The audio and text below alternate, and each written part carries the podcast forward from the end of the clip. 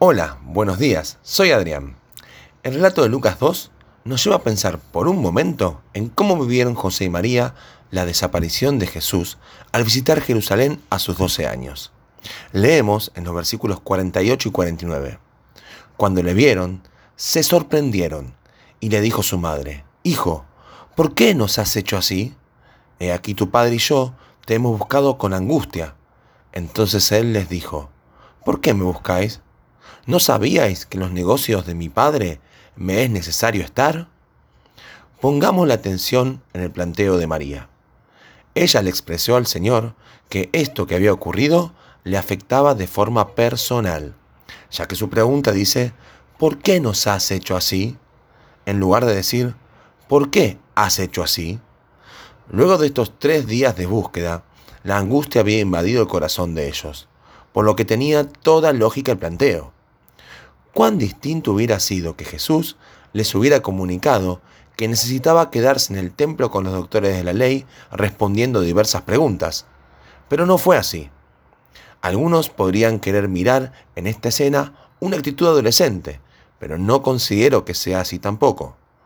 Más bien, veo que el problema radica en la falta de conocimiento que tenían José y María acerca de lo que Jesús haría. Pensemos por un momento que nosotros respondemos de manera similar a Dios cuando no sabemos. Le decimos, ¿qué está haciendo Dios?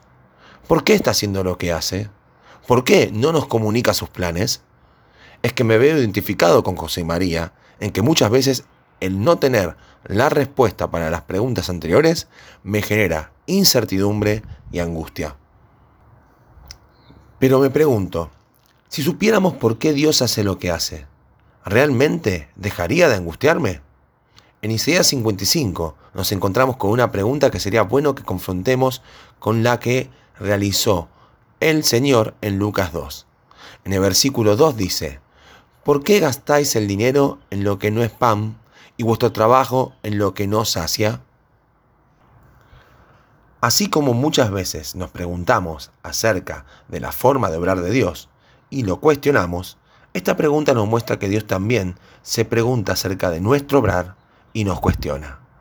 Es que al leer todo el capítulo 55 vemos que Dios evalúa que nuestra conducta es realmente irracional, ya que teniendo la oportunidad de buscar nuestro bien en Dios, como leemos en el versículo 1, a todos los sedientos, venid a las aguas, y los que no tienen dinero, venid, comprad y comed. Venid comprar sin dinero y sin precio, vino y leche. Aún nosotros con esta invitación seguimos gastando, desperdiciando nuestras vidas en aquello que no nos sacia, ni llena, ni deleita nuestra alma, y que no nos trae el bien. Quien puso título al capítulo 55 de Isaías realmente supo apreciar lo que la palabra de Dios busca plasmar en todo el pasaje hay misericordia gratuita para todos. No es necesario pagar nada, no hace falta tener dinero, solo tomar la decisión de abrir el corazón y recibir todo el bien que Dios tiene para nuestra vida. Leemos en los versículos 6 y 7, Buscad a Jehová mientras puede ser hallado. Llamadle en tanto que está cercano. Deje el impío su camino y el hombre inicuo sus pensamientos. Y vuélvase a Jehová, el cual tendrá misericordia y al Dios nuestro, el cual será amplio en perdonar. Puede ser que hoy te preguntes de la misma manera que María lo hizo aquel día, diciendo, ¿por qué me has hecho así, Dios?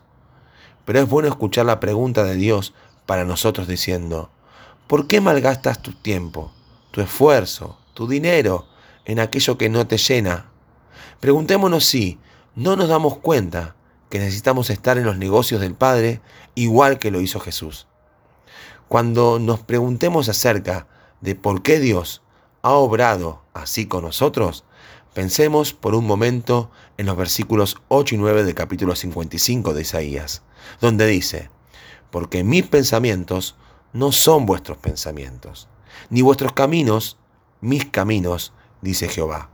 Como son más altos los cielos que la tierra, así son mis caminos más altos que vuestros caminos, y mis pensamientos más que vuestros pensamientos. Señor, Transforma mi manera de pensar, ya que me diste tu mente por tu Espíritu Santo, de tal manera que pueda comprender que necesito involucrarme contigo más, que la mejor inversión de mi vida es comprar tu misericordia gratuita cada día y que de esta manera piense como tú piensas y quede de lado toda angustia que quiere gobernar mi vida. Que el Señor nos bendiga.